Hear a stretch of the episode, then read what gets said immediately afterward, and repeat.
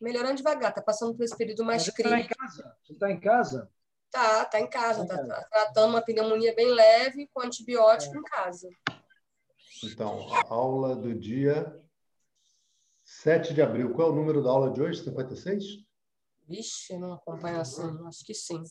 Deixa eu olhar aqui para quem for olhar não se confundir. Aula 56. Isso aí. Então, é, o, o Ricardo, que é meu irmão, que é, que é aluno aqui do curso também, marido da Bianca, está com Covid. Né? E a, a Bianca está conversando comigo que as enfermeiras ah, alertam para o fato de que ah, se a pessoa se apavorar é pior. Ok, isso é verdade sempre. Agora, é, para você como esposa, eu estou dizendo aqui isso gravando antes da aula para todos, ah, existe um mecanismo que, que faz parte do nosso auto-julgamento e que está profundamente na nossa, na nossa estrutura de sofrimento. Fala, Leão, boa noite. Que é o seguinte, a gente julga as nossas emoções, sabe? Acho que o Álvaro congelou. Congelou, Álvaro? Faz um movimento aí, mexe um dedo aí. Então, é, a gente tem as emoções e a gente queria ter outras emoções. A gente acha que, por exemplo, quando um ente querido tem um problema, quando acontece alguma coisa, que eu deveria estar lá firme como uma rocha, eu devia estar sereno, eu devia estar com clareza da mente. Isso é a comparação que a gente faz de um ideal que tem na nossa mente com o que a gente está fazendo, com o que a gente está de verdade sendo, sabe? E esse ideal, ele é uma parte do nosso script, esse famoso script que está sendo primeiro iluminado para a gente ver que ele está lá, depois ele vai ser examinado e depois ele aos poucos ele vai sendo abandonado, porque ele é um conjunto de fantasias da mente, sabe?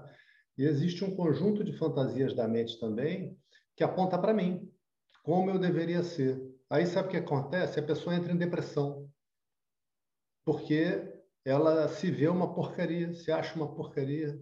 Olá, Tereza, boa noite. A pessoa se acha um lixo. Por quê? Como, como ela chegou à conclusão que ela é um lixo? Porque na mente dela existe uma descrição minuciosa de como ela deveria ser, de como ela deveria reagir naquela situação. E a pessoa, às vezes, não consegue. Aquele, aquele script é só uma fantasia. Tem hora que a gente tem medo, tem hora que a gente fica irritado, tem hora que a gente fica frustrado, tem hora que a gente tem ansiedade, tem hora que a gente não sabe direito o que fazer, tem hora que a gente olha para trás e gostaria de ter feito diferente.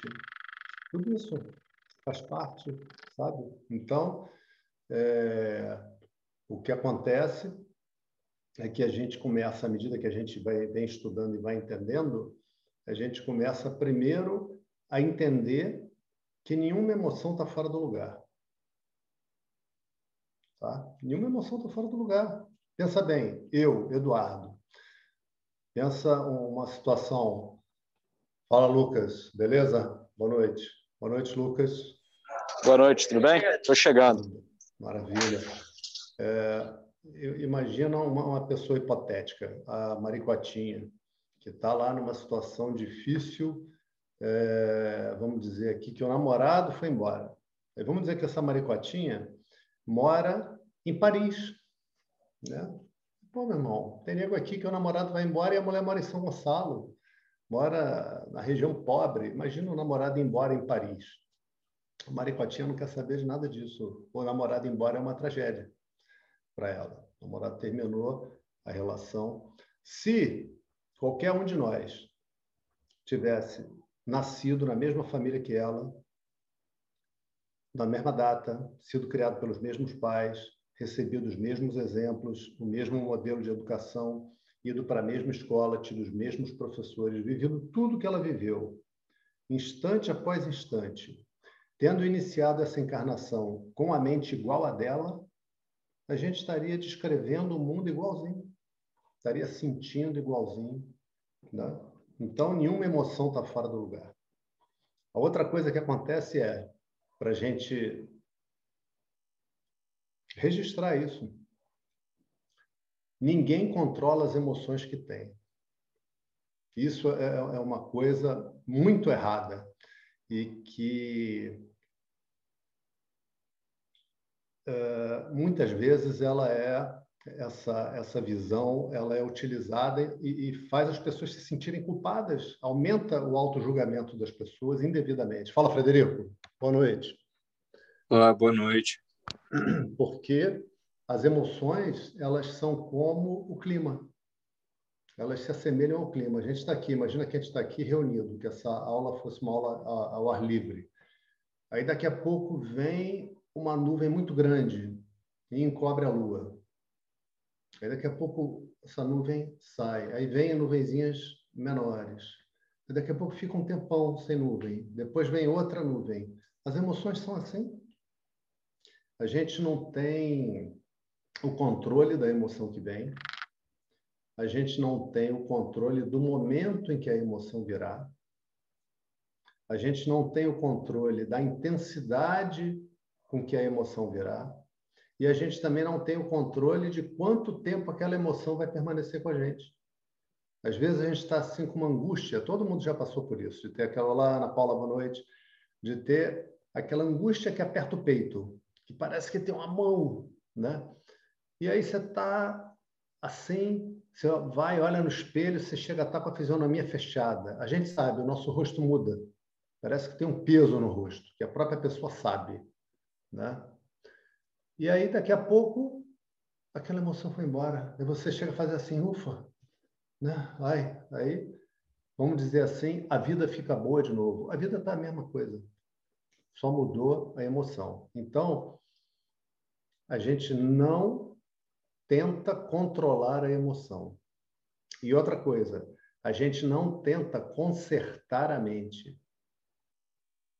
Assim, não, não, não. Eu vou estudar Vedanta, eu vou meditar, eu vou fazer mantra, eu vou fazer o que tiver que fazer, porque aí eu vou parar de ter essas emoções. E aí eu vou ser feliz. Né? Toda construção que tem, e aí eu vou ser feliz, você já perdeu. Sempre, toda, toda. Porque a gente sempre está pensando errado a respeito da felicidade. Hoje na aula a gente vai falar um pouco sobre isso. Ou nem, ou nem tão pouco assim. Então, o que a gente aprende é a acolher todas as emoções que eu tenho. Então, se eu estou numa situação difícil, familiar, é, financeira, é, de relacionamento. Relacionamento não é difícil às vezes? É difícil, cara. Às vezes a gente não está com a pessoa, a gente olha aquela pessoa, aquela pessoa, a gente achou a pessoa bonita, gente boa, etc, etc, etc. E o tempo passa e às vezes chegam momentos difíceis. Né? E aí, naquele momento difícil, às vezes, está sujeito a eu não saber o que eu vou fazer. Está sujeito a não saber direito o que eu estou sentindo, tamanha confusão. Porque eu tento pensar a respeito daquilo com uma emoção muito forte na mente. O intelecto não funciona direito assim. A gente vai estudar isso nesse curso ainda. Né? E aí eu fico confuso, não estou conseguindo pensar direito, a situação já é difícil, eu já estou cheio de emoção, eu fico confuso. E aí, ah, eu não queria ser confuso, eu queria ser aquela pessoa com aquela clareza, queria saber direitinho o que fazer sempre. Cara, sempre que eu olho para mim, me dizendo como eu deveria ser, a coisa já está indo mal. A coisa já está indo mal. Então eu vou aprendendo a trocar essa atitude de autocondenação por uma atitude de acolhimento comigo de acolhimento. Porque, veja, não tem nada de errado eu estar em qualquer situação da vida e ter dificuldade. Se o outro fala que, ah, faz isso, faz aquilo, rapaz, tomar decisão na vida dos outros é a coisa mais fácil que tem. Tinha um mestre que dizia isso. Era o Tales de Mileto. Ele, é até bem interessante isso, é bem vedântico, porque ele diz o seguinte: perguntavam para ele uma, uma vez, qual é a coisa mais fácil que tem? Ele diz, olha, a coisa mais fácil que tem é dar conselho. Não é conselho, né? Quando é na vida do outro, é mole você saber, você dizer, faz isso, faz aquilo, vai lá e plau, é mole. Até para o professor. Né? Qual é a coisa mais difícil que tem? Perguntaram para ele. Conhecer-se a si mesmo. Essa é a mais difícil. Né? Essa é a mais difícil. Então, é, nessa dificuldade, tenha qualquer emoção que você tiver. Tenha, sabe? Tenha. Aí a gente aprende a expressar essas emoções de uma maneira que não seja destrutiva. Tipo, Swami Paramartananda. Vocês conheceram o Swami Paramartananda? É, ele é um cara assim, um pouquinho baixinho, um pouquinho gorduchinho, fortinho, com uma vozinha assim de robô fofo, sabe? Ele fala de um jeito meio assim, mas é a criatura mais fofa do mundo. Aí, cara, ele, ele falou uma coisa, acho que eu até já disse isso para vocês, mas agora vale muito a pena, que quando ele está cheio de raiva, que eu custa imaginar isso, mas ele falou, quando eu estou cheio de raiva, ele faz o seguinte: ele vai para o box, pega uma toalha, molha e bate nas paredes e no chão. Senta porrada, xinga, segundo ele, ele falou, xingo até aquela raiva. Uh, a gente precisa botar para fora. Raiva guardada vai sair. Vai sair no momento que você não gostaria que saísse. Vai sair de uma maneira provavelmente feia, provavelmente agredindo alguém e vai causar prejuízo. Então, quando vem essas situações, grita, mete a cara na almofada e grita. Vai para o box e molha a toalha e faz igual o para Martananda, distribui os cacetes no box, bota a almofada e soca. Ou seja, extravasa, porque todas essas tensões emocionais começam na mente, mas elas chegam no corpo, elas estão no corpo igual uma cobra de, de bote armado, sabe? Daqui a pouco alguém fala alguma coisa com a pessoa, a mulher fala, o marido fala, o filho, a filha, a pessoa solta aquilo ali, porque já está, sabe? Já está a ponto de estourar. Então, o que, que a gente faz? Vai esvaziando, vai esvaziando. Uma coisa que cumpre muito bem esse papel e, e que a gente usa nos retiros, nos cursos, é o exercício físico. A pessoa entra em tensão emocional, essa tensão emocional ela chega até o físico, e o que, que a gente faz? A gente vai lá e faz exercício. Quanto de exercício? Cara, uma meia hora. Dá um aquecimento, dá uma corrida. Agora chega um ponto de fazer exercício até o coração bater muito forte, saindo pela boca. Né? Suar. Tem que suar, tem que fazer força, sabe? Fazer, fazer esforço. É igual a dar descarga, sabe? Depois, com a nossa maneira de pensar, essa tensão se acumula de novo e você faz exercício de novo. Tá? Agora, a gente já está passando dificuldade, às vezes, na vida, já está passando uma situação difícil, em qualquer campo, profissional, financeiro, amoroso, com filho, seja lá o que for. Além da dificuldade que existe, ainda fica o raio do intelecto sentando o cacete na mente. Ou seja, não estou gostando da emoção. Essa, essa é a forma do cacete que o intelecto senta na mente. Não estou gostando da emoção que está existindo. Não estou gostando da emoção que está existindo. Essa emoção não presta. Por que está sentindo isso? Será que o professor sente isso? Aproveitando, vou, vou falar uma coisa para vocês aqui, aproveitando é, porque isso é importante. Até os mestres, e quando eu digo os mestres, eu não estou me incluindo. Tá? Eu estou como aluno ainda Sansari. Eu já fui um Sansari muito pior. Muito, muito, muito pior. Tão, tão pior que eu nem me lembro direito. Mas ainda tenho caminho para concluir.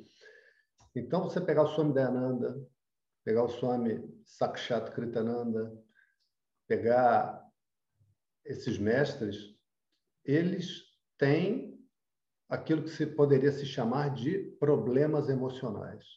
Quando eu digo problemas emocionais, não estou dizendo que tem nada de errado com a mente deles. Aí fica parecendo até uma contradição, né? Então, é só para dizer o seguinte: por que, que eu estou começando a descrição com essa palavra problemas emocionais? Porque a gente se julga com problemas emocionais. A gente faz da gente esse julgamento. A gente faz da gente esse julgamento. Então, ah, vamos substituir essa palavra agora. Esses mestres, assim como nós, têm características emocionais. Viveram coisas, passaram traumas, tem respostas emocionais que no processo de estudo existe uma qualificação emocional que a gente adquire. Essa é a mais difícil, isso é mais difícil do que entender o Vedanta, é mais difícil que entender o Atma, mais, mais difícil que entender Brahma, mais difícil do que entender a identidade de Atma com Brahma, é fazer o dever de casa emocional. Porque quando a gente toca na nossa dor, o que, que acontece? Dói. E aí, de verdade, de verdade, vou falar para vocês, meus queridos, meus queridos, sabe o que acontece quando o estudo vai chegando nesse ponto? Muita gente corre e eu não estou falando aqui condenando, porque se a pessoa não aguenta, não está na hora dela. E tudo bem. E tudo bem. Está errado? Não, não está errado. Né? Agora, ultrapassada essa, essa decisão da pessoa se ela vai correr ou não, sabe o que acontece?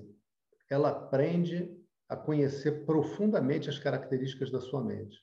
Aprende a conhecer que determinada emoção ela tem desde muito pequenininho. Examinem isso. Se quando vocês têm angústia, vocês levam um susto. Ah, meu Deus, uma angústia estranha aqui. Que tipo de angústia será? A gente não passa esse susto. É a mesma que acompanha a gente desde sempre. Desde que a gente é pequenininho, desde que a gente era adolescente. Adolescente passa muita angústia. Quem está chegando na fase de ter filho adolescente passa muita angústia. Né? Então, o que o mestre faz é que ele já reconheceu isso, ele já desenvolveu uma relação carinhosa quando essa criança chega, e esse é um dos passos, a gente enxergar essa emoção como criança, porque ela vem desde que a gente se entende por gente, e ele aprende a lidar com ela. Ou seja, ele sabe que em determinadas situações ele tem uma determinada resposta emocional. E essa resposta emocional já está na conta. Ele, e ele não culpa ninguém. Isso é muito importante também. Ele não culpa ninguém pela emoção que ele tem. Ele simplesmente lida com aquilo. Porque para o crescimento mental não tem limite. Para o crescimento emocional não tem limite. Tá? Uma vez que você entenda que você é Brahma, essa parte acabou. O aperfeiçoamento do, do indivíduo é sempre um desafio e um dever. Né? Um dever. Ok?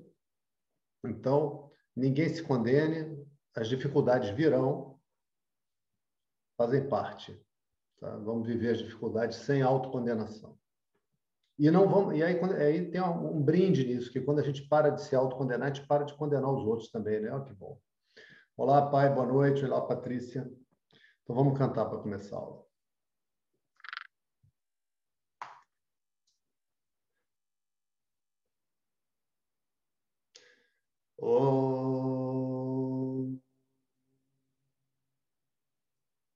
सदाशिवसमारम्भं शङ्कराचार्यमध्यमाम् अस्मदाचार्यपर्यन्तां वंदे गुरुपरम्पराम् श्रीजगन्मातरं देवीं स्थितदीपात्मकासनम् हृदयासागरातीतं गोमतीं प्रणतोऽस्म्यहम् ॐ सहना भवतु सहनौ भुनक्तु सह वीर्यं करवावहै तेजस्विनावदीतमस्तु मा विद्विषावहै ॐ शांति शांति ॐ गणानां त्वा गणपतिगुं हवामहे कविं कवीनामुपमश्रवस्तमम्। ज्येष्ठराजं ब्रह्मणां ब्रह्मणस्पत आन शृण्वन्नोतिभिः सीदसादनम् ॐ महागणपतये नमः। ॐ सरस्वती नमस्तुभ्यां भारते कामरूपिणी विद्यारम्भं करिष्यामि सिद्धिर्भवतु मे सदा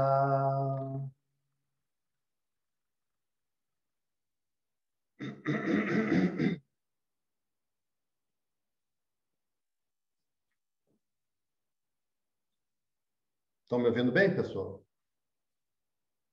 Bem, beleza. Estava dando umas ziqueziras aqui. Ok, então vamos lá.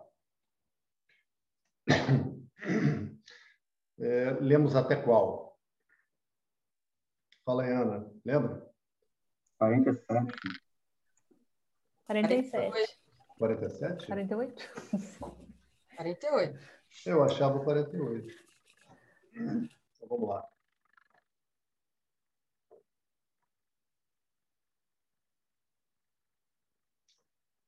योगस्थाः कुरु कर्माणि सङ्गं त्यक्त्वा धनञ्जय सिद्ध्य सिद्ध्यो समो भूत्वा समत्वं योग उच्यते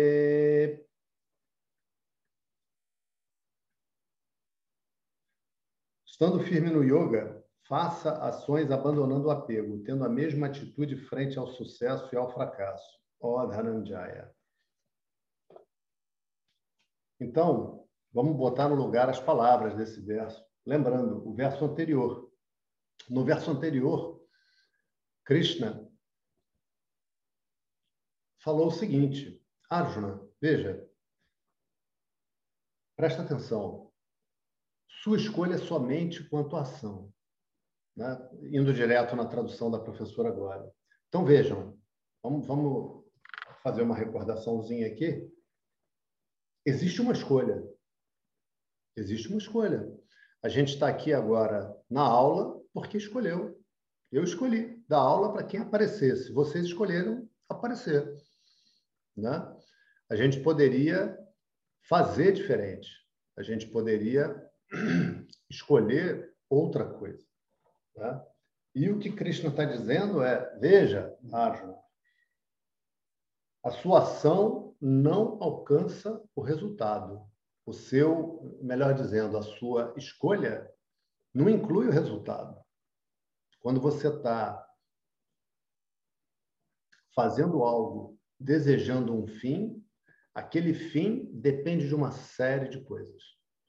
A sua ação é apenas um dos movimentos que estão existindo no universo para a produção daquele resultado.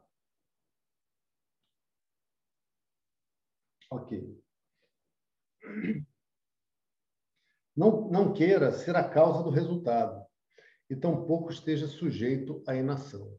Veja, querer ser a causa do resultado é uma coisa impossível. Só gera sofrimento. Querer ser a causa do resultado é uma outra maneira de descrever o seguinte: eu estou fazendo isso aqui e eu só aceito, só serve para mim que aconteça aquilo que eu desejo. Conseguem ver isso? Quando a pessoa quer ser a causa do resultado, o que quer dizer? Não, eu vou estudar nesse negócio e eu vou passar nesse concurso. Né? Aí está fazendo concurso também o, o filho de uma alta autoridade. O nego vai lá e marreta o concurso. E vocês acham que isso não acontece? Acontece pra caramba. Né? E aí a pessoa estudou, se esforçou a beça, estava voando baixo, estava descansada dentro do possível, bem alimentada, estudando, e chegou lá e não teve sucesso. Nós não somos a causa do resultado. Nós não somos a causa do resultado. Né? Então, isso precisa ser reconhecido. Né? E veja bem, quando a gente faz uma ação, vamos, vamos fazer a revisão dessa parte aqui, botando alguns pontinhos que a gente não viu. Quando a gente faz uma ação, a gente sempre está diante de algo desconhecido como resultado. Por quê? Porque o resultado está no futuro. O futuro sempre é desconhecido. Eu não tenho como afirmar, por mais simples que seja aquela ação, que o resultado será aquele. Falei para vocês do dia que eu fui no barbeiro de muleta. Né? Você quantas vezes eu fui no barbeiro e consegui chegar no barbeiro com sucesso. Esse dia eu não consegui chegar no barbeiro. Você estava nessa aula, Ana Paula? Você, você ouviu essa história deprimente? É engraçada hoje, na hora foi terrível. Né? Depois vira história engraçada. Né? Enfim, agora, sempre quando eu vou agir, sempre quando eu vou realizar uma ação, eu tenho um objetivo. Né? Eu tenho um objetivo. Claro, é, você pode falar, não, professor, peraí, teve um dia que eu sentei na beira da lagoa e fiquei tacando pedrinhas assim. Eu não tinha objetivo nenhum, não, mais ou menos. Você estava, podia ser até agindo automaticamente ali, mas estava brincando, queria se divertir, né? Se você estivesse jogando pedrinhas despretensiosamente e de repente acertasse um, um jacaré que está na lagoa, imagina esse resultado. Aí levanta aquele jacarezão na tua frente, né? O que, que você ia fazer? Ia se mandar com um susto, ia passar um susto tremendo, né? Sempre que a gente faz uma ação, a gente tem um objetivo, mesmo que seja uma coisa tão sem importância que a gente não esteja nem parando para pensar nisso. Né? Então, vamos pegar uma, uma, uma ação com um objetivo claro. A pessoa está indo para o seu trabalho e vai de ônibus. E aí ele chega perto do ponto de ônibus e aí ele precisa atravessar a rua e está aguardando o sinal. O que, que ele vê? O ônibus chegar. Né? O ônibus chegar. E ele precisa pegar o ônibus, que ele sabe que se ele não pegar aqui, ele vai levar uns 15 minutos para passar outro e ele vai se atrasar para o trabalho.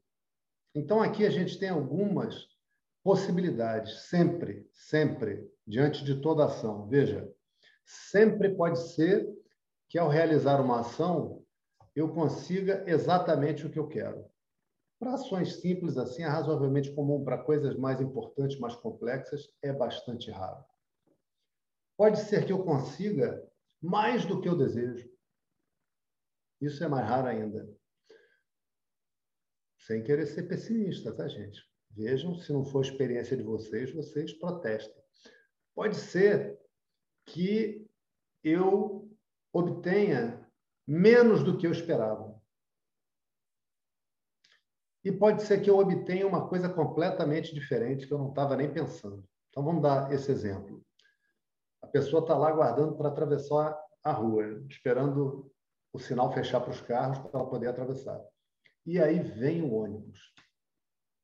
Cara, a pessoa fica, puxa vida, hoje eu não posso chegar atrasado porque tenho um compromisso no meu trabalho.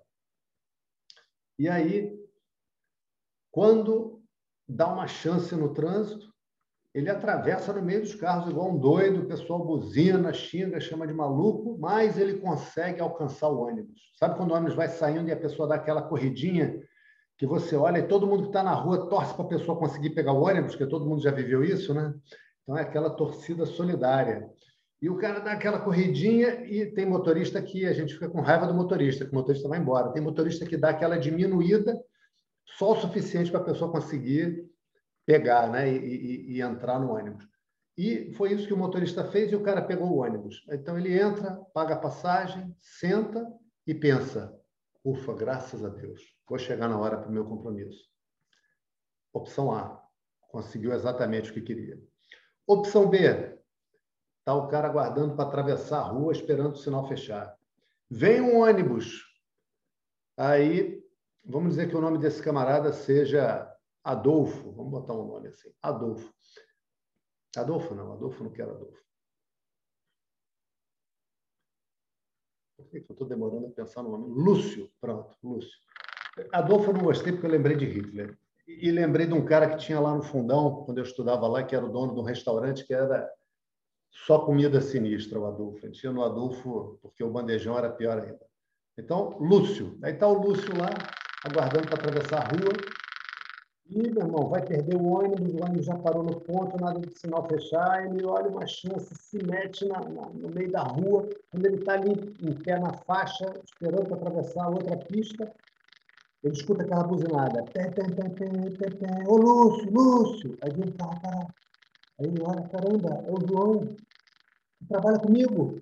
Aí ele, ai meu Deus, é meu dia de sorte, é demais. Ele corre até lá, o João fala, tem o trabalho? O cara, claro, essa hora.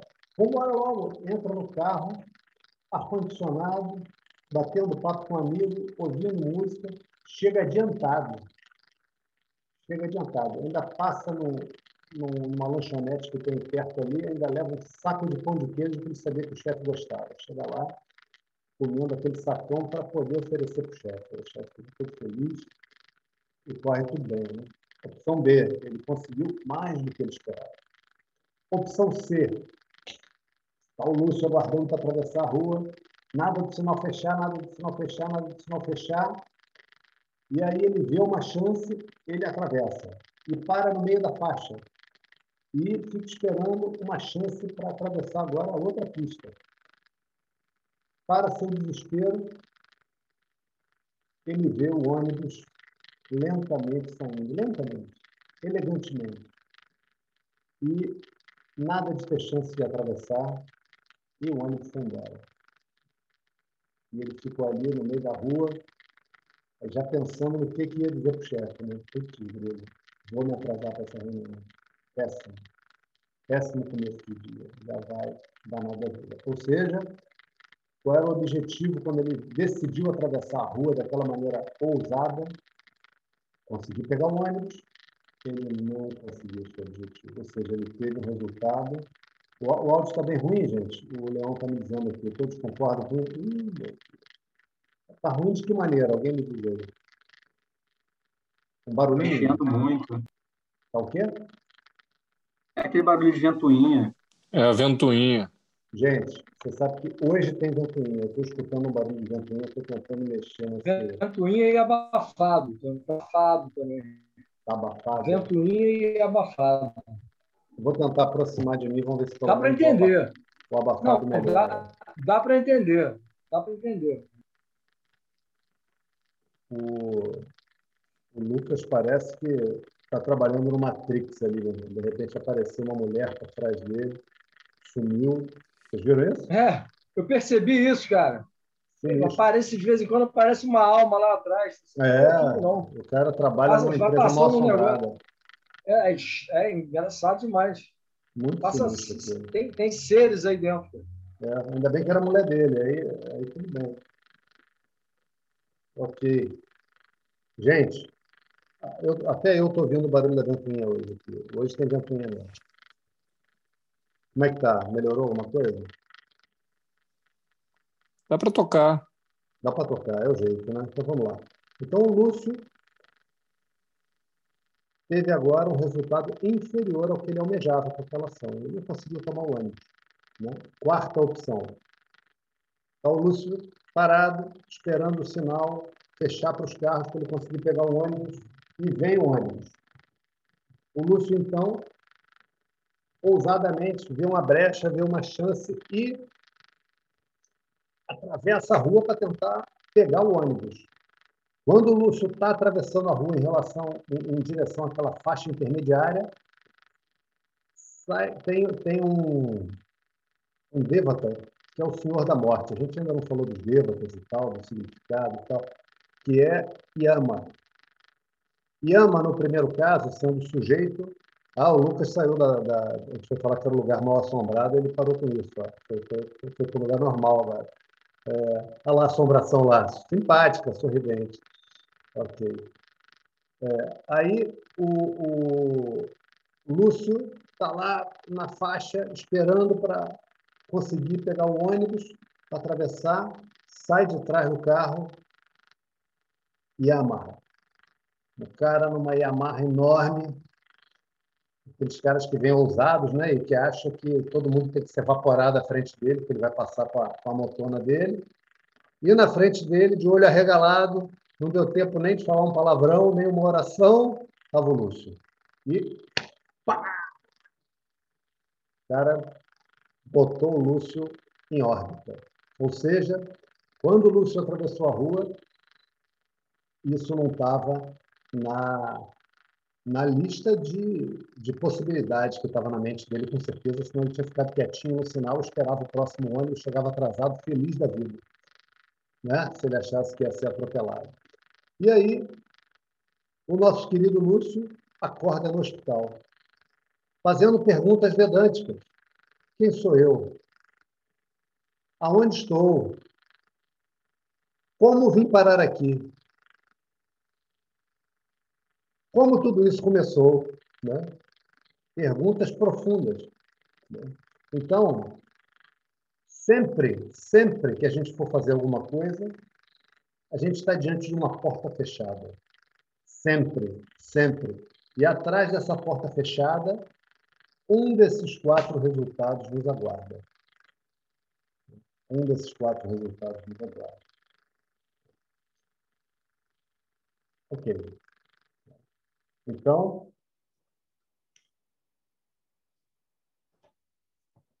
a gente viu também que a gente não deve ser tolo e se entregar à inação. Se entregar à inação é tolice.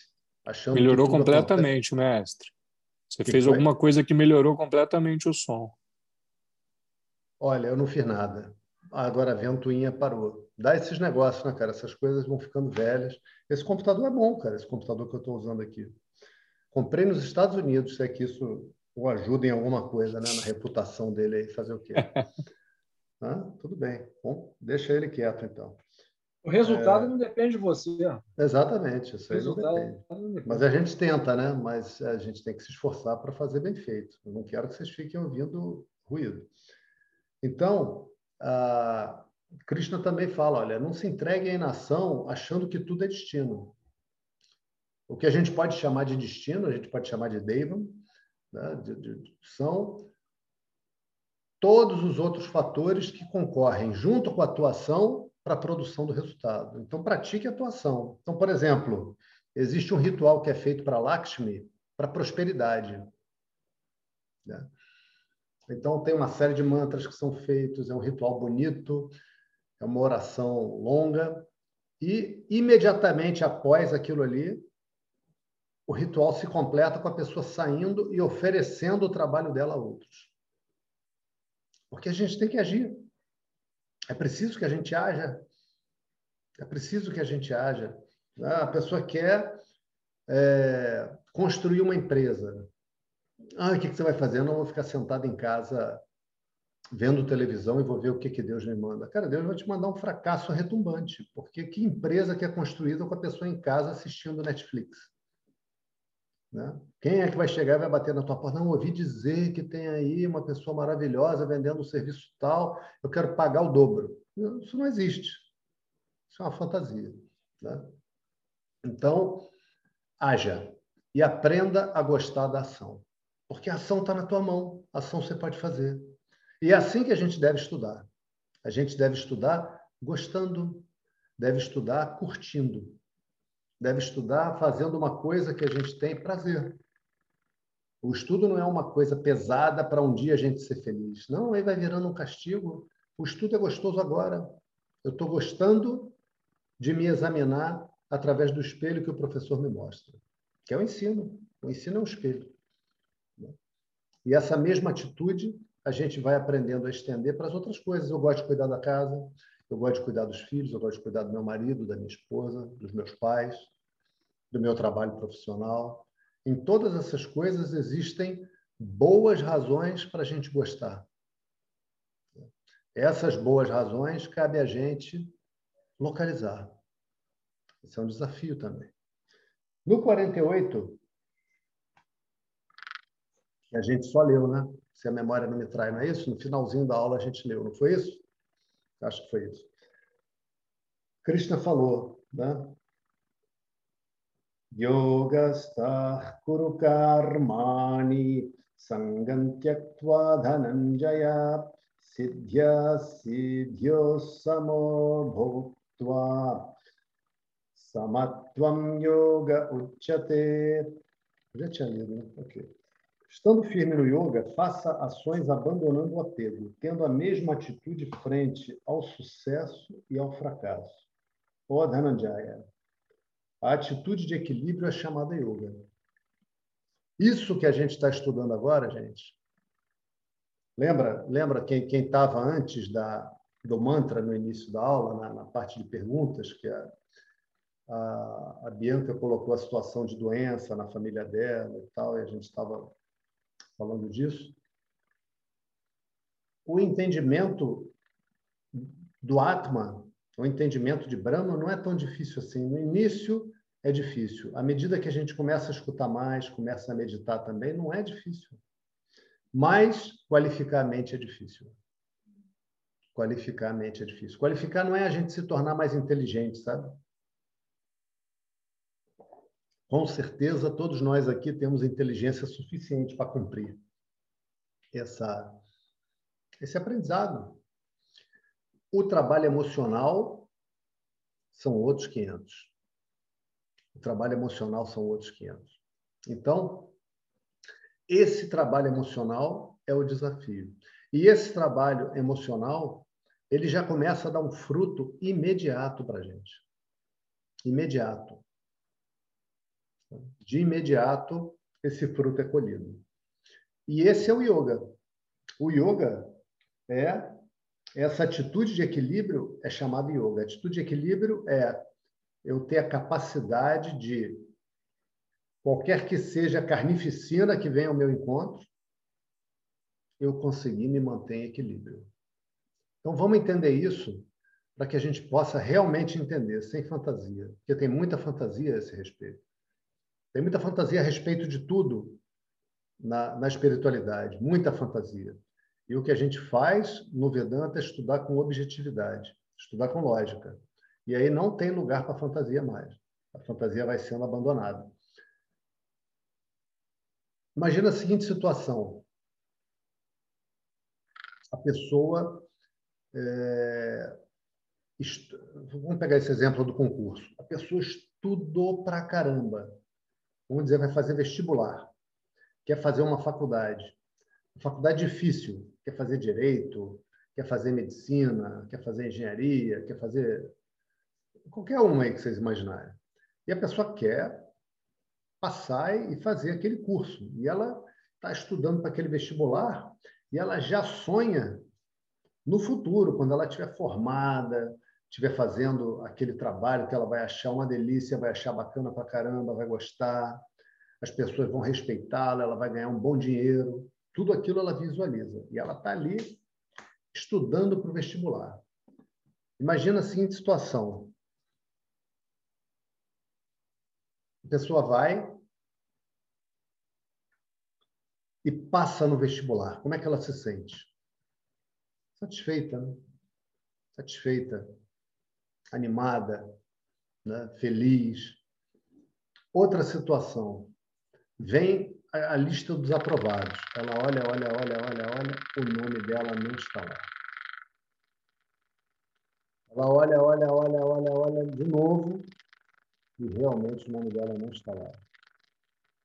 Aí ela vai e pede para a irmã olhar, porque ele mesmo não está confiando na vista. A irmã olha, olha de novo, ele olha para a cara da irmã, a irmã está com aquela cara fechada. Puxa vida, não passou. Como é que ele vai se sentir?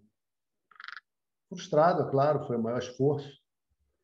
Triste, é claro, porque ele estava com a expectativa de que ia passar no vestibular. Talvez fique com raiva, talvez fique com vergonha se ele acha que o cara que é bom estudante tem que passar, né? Agora, como Olha só, vamos ver a literalidade da tradução da professora Glória estando firme no yoga, faça as ações, ou seja, estude para o vestibular, abandonando o apego, tendo a mesma atitude frente ao sucesso, frente ao fracasso, ou seja, que para você passar no vestibular e não passar, seja a mesma coisa. Esse entendimento está errado, tá, gente? Não é isso. Não é isso. Tá? Não é isso. Então vamos entender por que não é isso e como não é isso. E como é. E como é. Primeira coisa que a gente sempre deve ter em mente, que vocês vão me ouvir falar ainda, muitas vezes até, se Deus quiser, a conclusão desse nosso curso, que é o seguinte, vê se vocês lembram disso. Sempre que eu estou agindo no mundo e criando estratégias para ser feliz, Sempre que isso está acontecendo, que essa maneira de operação da mente está funcionando, eu já perdi. Essa maneira de operação da mente se chama, vamos lá, 20 mil rupias. Como se chama essa maneira de operação da mente? Vamos lá, gente, aproveita para ganhar dinheiro, que essa é fácil.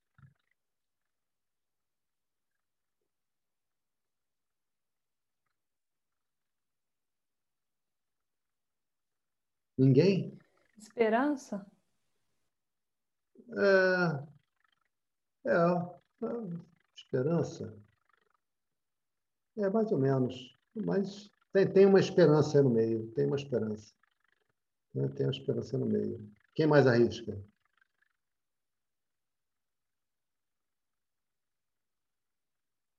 Ninguém arrisca. Puxa vida, é doido para distribuir dinheiro. Ignorância. O nome disso é ignorância. A pessoa querendo fazer algo para então estar feliz, a pessoa está embarcando naquela descrição de mundo que é o seguinte: quando acontecem as coisas que eu gosto, eu fico feliz. É o apego ao script. Esse apego é o quê? As coisas que eu gosto. O script é a relação de todas as coisas que eu gosto. Eu gosto de ser respeitado, gosto de ser admirado, gosto quando meu time é campeão, gosto de comer bem, gosto de dormir confortavelmente, gosto de estar agasalhado quando está frio, gosto de ganhar muito dinheiro, gosto de ter uma esposa bonita, gosto de ter saúde, gosto, gosto, gosto, gosto, gosto, gosto, gosto. Apego.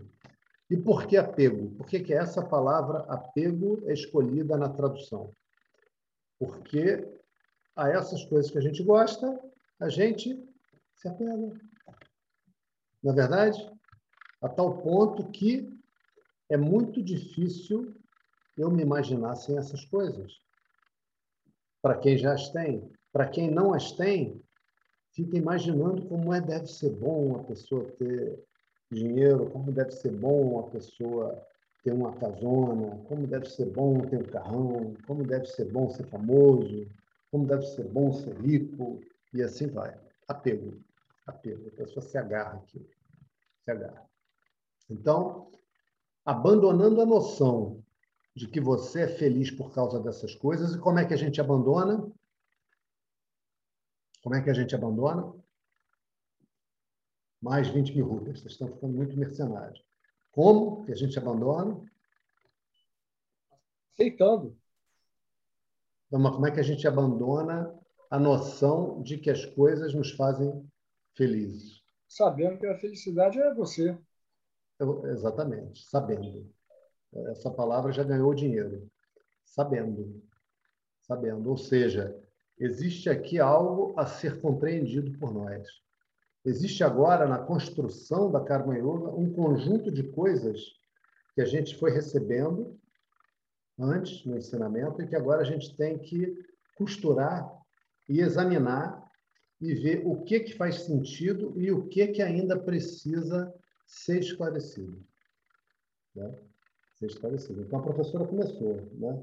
Estando firme no yoga, ou seja, estando firme que você quer qualificar sua mente, estando firme de que toda a sua vida agora vai servir a esse propósito, que você vai aproveitar a sua a sua vida conjugal, a sua vida profissional, a sua vida familiar com seus filhos, com seus pais, você vai aproveitar a política do país, ou seja, você vai aproveitar tudo o que acontece na sua vida para qualificar a sua mente.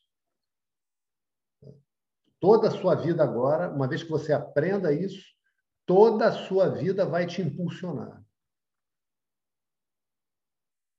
E olha só que beleza. Aconteça aquilo que você goste ou aquilo que você não goste. Aconteça o que acontecer, tudo na sua vida a partir desse momento, a partir do momento que você abrace a Karma Yoga, a partir do momento que você se esforce para compreender a Karma Yoga, tudo na sua vida vai te impulsionar. Ah, mas eu fiquei doente. Isso vai te impulsionar. Pô, mas meu trabalho está ruim. Isso vai te impulsionar. Ah, mas eu agora recuperei a saúde. Isso vai te impulsionar. Meu trabalho agora está ótimo. Isso também vai te impulsionar. Porque todas as circunstâncias têm altos e baixos. Todas as circunstâncias, ora estão de acordo com o que eu gosto, ora estão em desacordo e depois voltam a estar, e essa dança não para. Alguém tem uma experiência de vida diferente? Onde só acontece aquilo que eu quero? Se você tem, a tua vida é chata pra caramba. Pensa bem. Que chatura. Ah, professor, mas quando vem a dificuldade, não é mole não. É verdade. Mas ainda bem que elas vêm, né? Senão o resto não tinha a menor graça. Pensa nisso. Senão a gente não tinha para o que dar valor na vida. Ok. Então,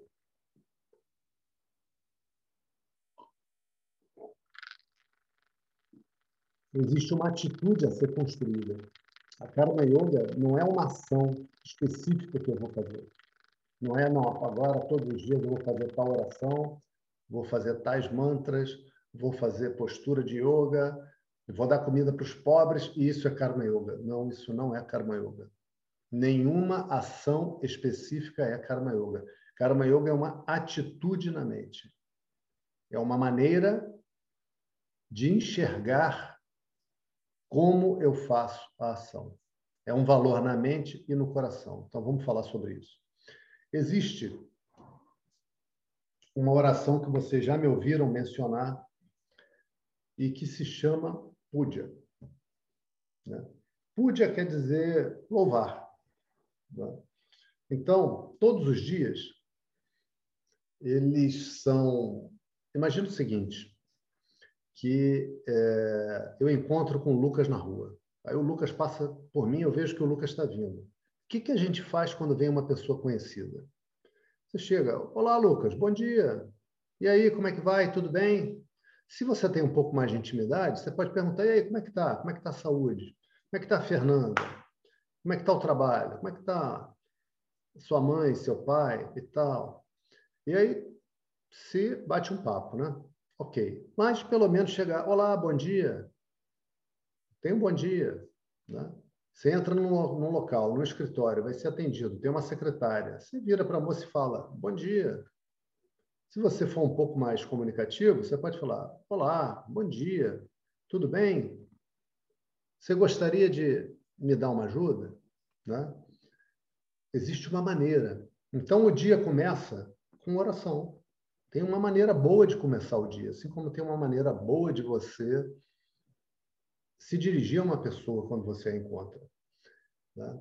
Essa maneira boa, ela, ela pode ser feita de vários modos. Nessa maneira do Vedanta, a gente chama de puja, aonde existe uma imagem e essa imagem ela funciona como a bandeira do universo, tá? Porque imagina o seguinte, imagina os militares no quartel, eles vão fazer uma saudação ao Brasil. Irmão, imagina a despesa se a gente tivesse que colocar os militares em aviões para todas as manhãs percorrerem o Brasil prestando continência para o Brasil. Inviável. O que, é que se faz? Se cria um símbolo, que é uma bandeira, muito bonita a nossa bandeira, por sinal, né? e se canta o hino nacional, a bandeira é hasteada, e aqueles homens renovam ali o seu compromisso de servir de defender o país. Né? Ok. Da mesma maneira, como é que você vai fazer um louvor ao universo inteiro e ao poder que estabelece e sustenta o universo? Então, o que, você faz? Você tem uma imagem, né? e você invoca o poder divino naquela imagem. Por quê? Porque o poder é a causa material do universo. Vocês lembram disso? Eu falo honestamente. Vou perguntar, hein? Quem lembra o que é causa material? Ok, gostei da honestidade. Beleza. Né? Isso aí, porque a gente pode não lembrar. E, e, e chega nesse ponto agora, a, o exercício da construção da atitude de Karma Yoga passa pela, pela, pelo polimento de alguns entendimentos. As coisas agora, peraí, tem essa parte aqui a gente precisa encaixar. Na medida que eu consigo encaixar, eu vou ter a resposta no meu coração. Meu coração fica assim, ufa, é mesmo. Se alivia. Isso, isso leva um tempo. Né? Ok, mas vamos lá. Então, como é que é a puja? Tem lá um altarzinho, onde está ali, por exemplo, uma imagem de Ganesha, que é o poder representado, representado representado na forma daquele que remove os obstáculos. Né? E aí você faz a invocação do poder naquela imagem. E você vai e oferece flores, oferece incenso, oferece fogo, oferece cânfora queimando, oferece alimento, frutas, oferece água, oferece cânticos E você faz assim uma, uma cerimônia razoavelmente curta, às vezes não é tão curta, né? tem púdia curta e tem, tem púdia de duas horas. Você faz, na sua casa faz uma púdia curta, que leva ali de 5 minutos a 30 no máximo, para quem está fazendo assim em casa. E no final você faz a liberação da imagem, ou seja, aquela aquele foco mental que você colocou ali na causa do universo, presente ali também naquela imagem, você libera, você retira e todas essas coisas que foram oferecidas, elas são depois distribuídas às pessoas que participaram. É o que se chama de praçada. Praçada. Praçada quer dizer que eu olho aquelas coisas não mais como algo que uma pessoa pegou e botou ali, mas aquilo ali está vindo do poder. Então, a pessoa recebe uma flor, o outro recebe uma fruta, você recebe aquela água e bebe. Né? Praçada. Né? A praçada é um conceito que a gente não tem aqui. Então, é um conceito que é construído com o tempo. Com a gente fazendo a oração. A gente aprende a fazer e vai fazendo. Enquanto a gente não aprende, a gente vai pensando sobre isso, vai compreendendo. Né? Então, ah, de verdade, a púdia ela é uma representação do universo. Essa oração ela é uma representação do universo. Por quê? Porque a natureza nos oferece os perfumes, a natureza nos oferece as flores, a natureza nos oferece os frutos, a natureza nos oferece o fogo, a natureza nos oferece a água. Os pássaros nos oferecem seus cantos. Os cachorros também oferecem, os gatos também. A gente gosta mais do, dos pássaros, aí a gente chama de canto. Mas os outros também nos oferecem, os outros animais também nos oferecem. Né? O universo faz púdia.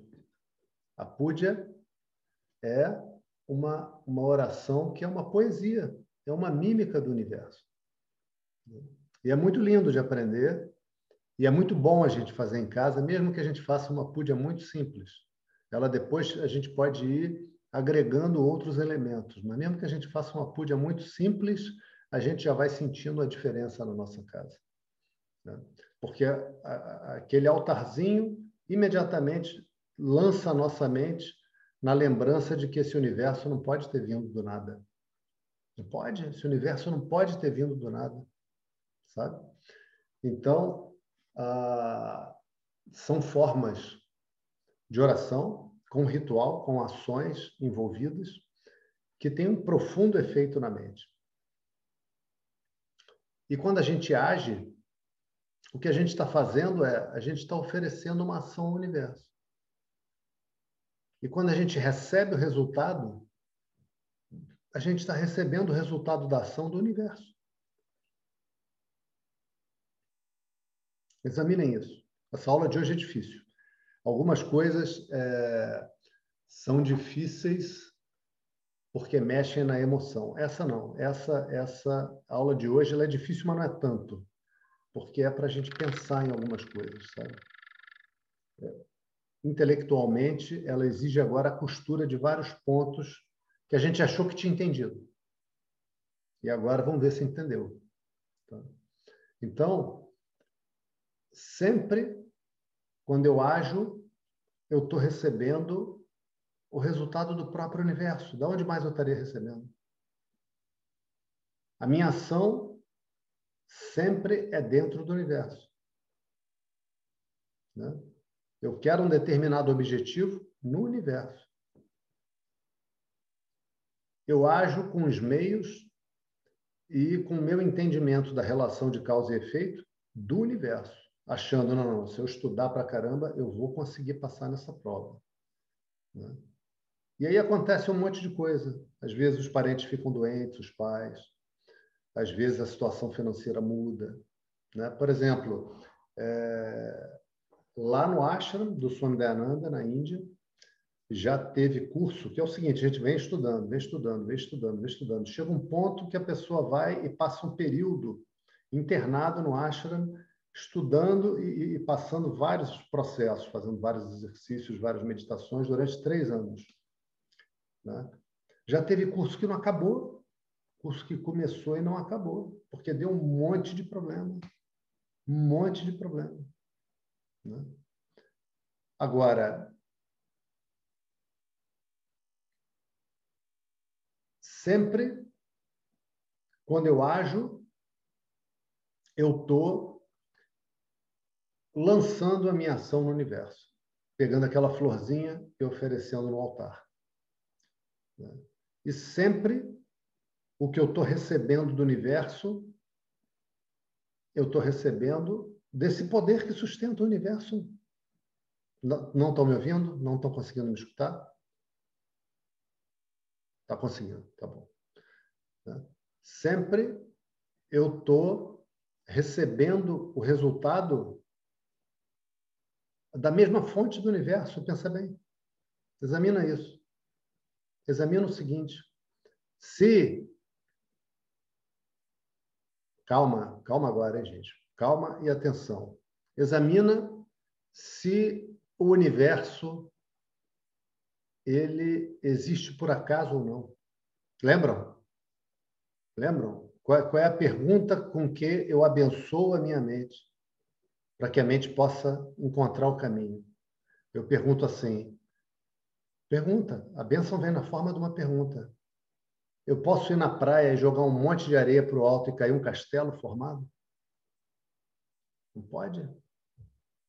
Não pode? Não tem acaso. Não tem acaso. Né? Outra coisa, o universo pode existir separado da sua causa? A telha pode existir separada da sua causa? Pensar no universo é difícil, mas vamos pensar numa telha, num tijolo. A telha pode existir separada do barro? Você consegue separar a telha do barro? Você consegue separar a telha do vidro? Se a telha for feita de vidro? É possível isso? Pode isso, Arnaldo? Não pode. Não pode. Né? Então, o universo, na verdade, é a manifestação de um ser inteligente, e é ele. E é ele na forma de um universo. Assim como o universo que você projeta no sonho é você. No sonho. O sonho existe separado do sonhador? Não. O sonho não pode existir separado do sonhador. Se tirar o sonhador, o que, que acontece com o sonho? Acaba, não tem sonho nenhum. O sonho é mitya, ele tem existência dependente. Ele não existe por si só. Tudo que nós podemos examinar no universo é mitiar. As aulas estão gravadas lá e disponíveis ainda. Tudo. Aliás, eu acho que está até bom de tirar essas aulas já. Tudo que existe no universo existe feito de algo. O próprio universo, para começar, não pode ter vindo do nada. A questão é: o universo foi algo lançado a esmo ou esse poder que tem o poder de manifestar o universo ainda o sustenta e controla. Estão acompanhando?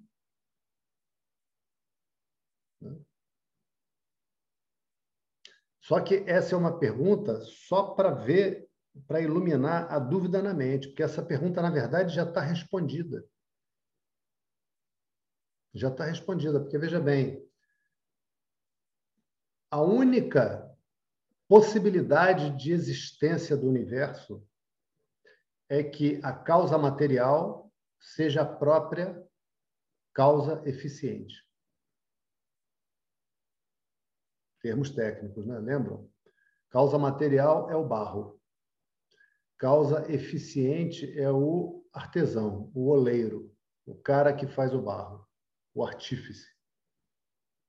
A única possibilidade é que esse que faça a criação, que faça a manifestação, a gente já nem usa a palavra criação mais, a palavra criação é afastada. Ele tira de si mesmo o material para fazer o universo. Não tem outra hipótese, porque senão ele não seria Deus mais. Lembram? Lembra, Ana? Pode não lembrar, tá, gente? Olha, uma coisa maravilhosa acontece na Gita, e isso é um exemplo. Arjuna vai fazendo a mesma pergunta várias vezes para Krishna. E Krishna vai explicando cada vez por um lado diferente, cada vez com mais carinho, cada vez com mais entusiasmo, porque é assim que se responde os alunos, é assim que se trata os alunos, cada vez com mais carinho, com mais entusiasmo. Né? Então, pode perguntar, pode não entender, tá? A gente está aqui para entender. Enquanto a gente não entender, a gente pergunta, a gente diz que não entendeu. Então, se o poder está andando, lembram disso? Falei, opa, olha aqui um torrão de matéria. Cara, vou criar um universo, não estou fazendo nada mesmo. Cara, essa é uma situação absurda. Porque eu, no momento seguinte ele cairia em si. Olá, Caiano, meu amor. Meu netinho ali, Caiano.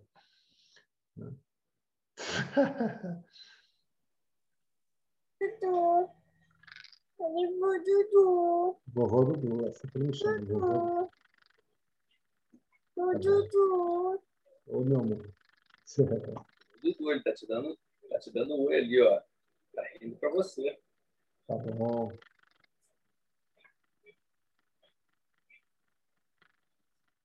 Então, se, se, Você quer ver a chuva aqui na janela? se o poder encontra a matéria, no instante seguinte ele vai perguntar, mas peraí, de onde veio isso?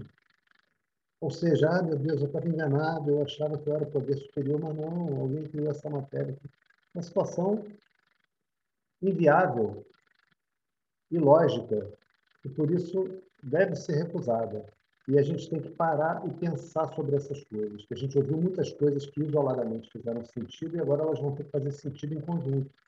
E isso leva um tempo. Vocês têm que ter o carinho com vocês, tanto de não, se, não ficarem, ah, não estou entendendo. Eu, eu, eu era assim, tá? esse rabugento que queria entender, quando eu entendia, ficava rosnando. Besteira, não ajuda em nada. Abandona isso. Abandona isso. Se deem o tempo de examinar, de parar para pensar, de construir na mente a situação né? e de examinar de novo, de examinar de novo, até que vai acontecer um dia que vocês vão ver que a mente relaxou.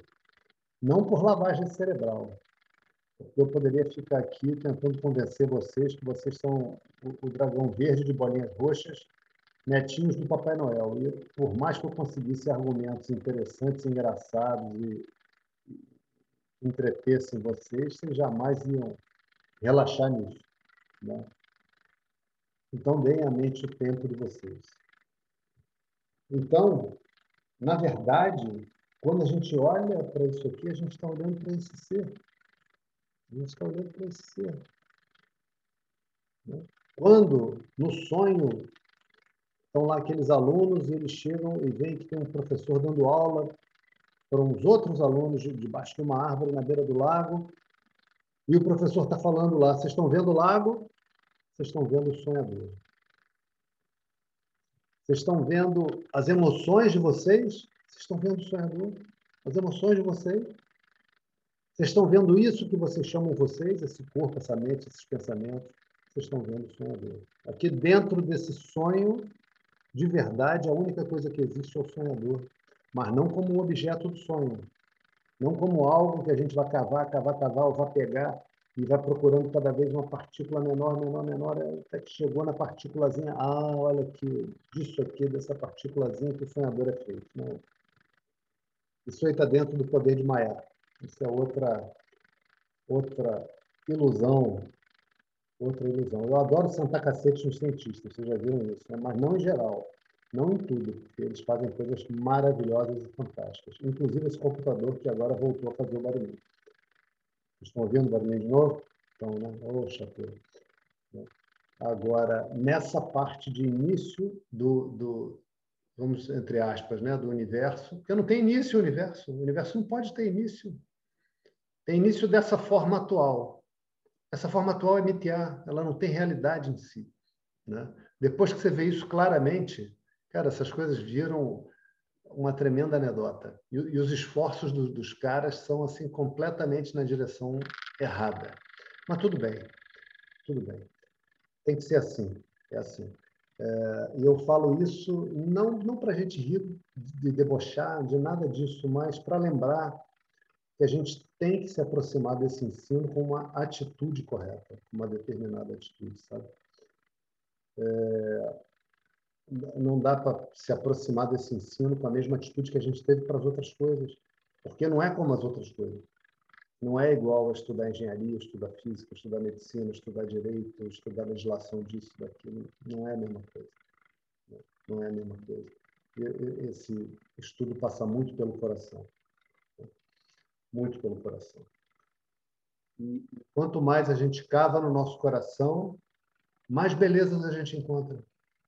Inclusive na forma de coisas que antes a gente tinha muita dificuldade. Porque de verdade tudo que tem no nosso coração, tudo que tem nesse nosso coração, são formas desse sonhador divino. Não pode ser outra coisa. Não pode ser outra coisa. Não tem outra coisa possível, não tem outra coisa que exista. Só o sonhador divino existe. Então, a gente vai chegando num ponto em que a, essa compreensão ela vai se transformando em devoção porque ela vai ficando mais clara. E, e, e, não é uma devoção baseada em crendice, é a coisa mais linda. É uma devoção baseada em lógica. E não é religião no sentido de uma fé, de que alguém chega e diz: oh, é assim, acredita que é assim. Faz assim que você será salvo. Não. As pessoas querem pensar assim, elas têm o direito delas, é o momento delas. Não, não estamos falando disso. Estamos falando de olhar e de, e de ver. E de ver e de ver. Como disse o Álvaro, conhecer, saber. Saber, sabendo. Tanto que é o que Jesus diz. Né? Conhecereis a verdade, a verdade vos libertará. Mas tem que conhecer. Porque quando que a verdade esteve ausente? A única coisa que existe é a verdade, a verdade é a existência. A verdade é aquilo que existe. Né? O menino foi lá e, e tacou uma pedra, quebrou a vidraça. A mãe pergunta: você quebrou o vidro do vizinho? Aí o menino, com medo de levar uma surra, diz: Não, eu... qual é a verdade? A verdade é o fato. Qual é o fato? Aquilo que existe. O que é o fato? Não, foi ele que está com a pedra. Estamos falando do fato em relação ao mundo relativo. Né? Aqui, uma forma. Uma forma. Sabe? Então, a Bianca me chamou a atenção de que eu não teria comentado o verso 46. Eu só li no final da aula e depois fui adiante na outra aula. O verso 46 diz assim: Yavanarta udapane sarvatas samplutodake tavan sarveshu vedeshu brahmanasya vijanataha diz assim que assim como é útil um pequeno poço num local repleto de água por todos os lados, da mesma forma são úteis todos os Vedas para a pessoa que tem o conhecimento do absoluto. Né? Então, concluindo essa aula, introduzindo isso aqui como uma, uma revisão, eu achei que tinha falado, em todas as nossas ações da vida, todas as nossas ações, a gente busca felicidade. Isso a gente já viu com tranquilidade, viu devagar no início do curso. Né? Aqui ainda é, nesse verso, um praiodhana, ou seja, está dizendo o fruto que a pessoa vai alcançar com o conhecimento que vai ser dado adiante. Né? É interessante o seguinte, lá, lá na Índia eles fazem assim, quando chega no verão, o nível dos rios sobe absurdamente. Tem uma ideia, Frederico? Eu, eu tive. Frederico e todos, né? Que eu olhei para o Frederico agora, eu falei, Frederico, eu fui em 1990, eu escalei a Concagua. E aí você cruza um rio que você vem paquerando um lugar para conseguir atravessar, né? que é um rio de degelo. Então, cara, você tira as botas, se molhar a bota, fica tudo muito pior, né? E atravessa um rio que vai ter assim uns 20 metros de extensão. Esse riozinho de 20 metros de extensão em fevereiro, ele fica dentro do leito do rio, que tem assim uns 3 quilômetros de extensão. Do degelo. Quando vem o degelo, é muita água. É muita água. Então, o que, que eles fazem na Índia?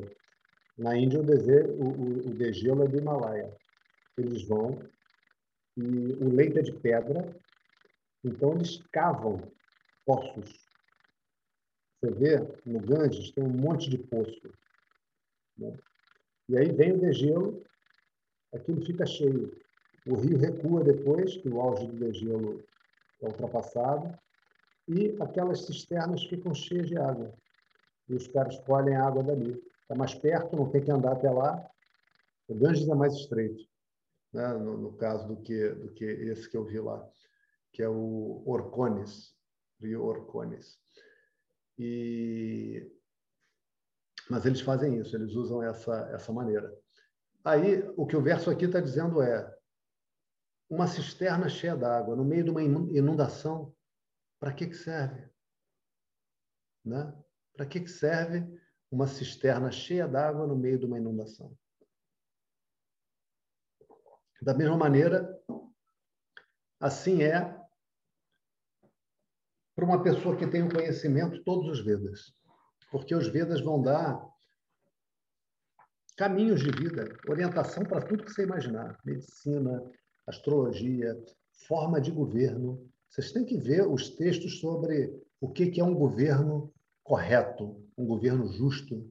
Vocês, vocês choram de emoção de ver como aquilo é lindo e como é difícil. Como a gente só vê aquilo escrito, não vê aquilo acontecendo nem na Noruega, duvido. Duvido. Ok. E, entretanto, o que a pessoa quer mesmo através de todas essas coisas é felicidade. Sempre felicidade. Sempre felicidade. Felicidade é essa que em todas as suas ações, sempre quando ele consegue ter o sucesso que ele almeja e que ele experimenta a felicidade, ele tem sempre a mesma felicidade. Nunca é uma outra felicidade. Sempre é a mesma felicidade. Sempre é a sua própria felicidade.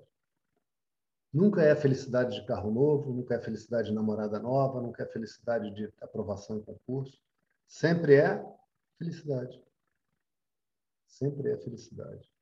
Então, para a pessoa que tem o conhecimento, ele não está mais correndo atrás das pequenas cisternas, das coisas das experiências, sabe? Dos pequenos sucessos, ou até dos grandes sucessos. Né? Ele já entendeu que é ele, que sempre foi ele, que todas as experiências de felicidade eram apenas um contato dele com ele mesmo. Sempre, sempre, sempre.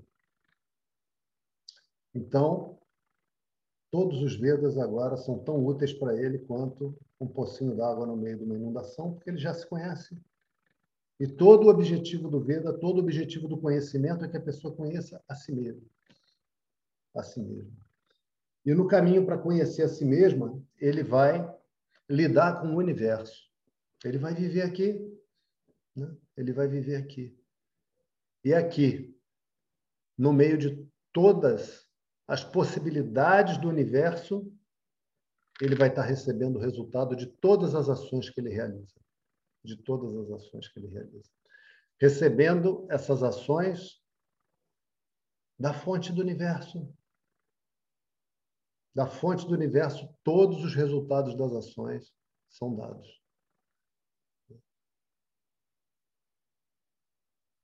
Om Purnamadav Purnamidam Purnat Purnamudachyate Purnasya Purnamadaya Purnameva Vashishyate Om Shanti Shanti Shanti Hari Om Shri Guru Pyo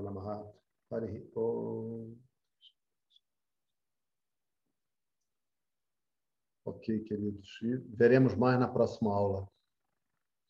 Essa hora agora é de, de costurar esses temas. Ok? Um abraço para vocês, uma boa semana. Boa noite. Professor, posso fazer pergunta? Ou, ou é para ficar para refletir? Faz o seguinte, reflete e bota lá na planilha. Tá bom, Leon? Beleza. Boa noite. Ana Paula, Frederico, Álvaro, um abraço, Tereza, pai, Bianca, Patrícia, um abraço a todos, boa noite. Obrigada, Boa noite, Eduardo. obrigado. Boa noite. Boa noite.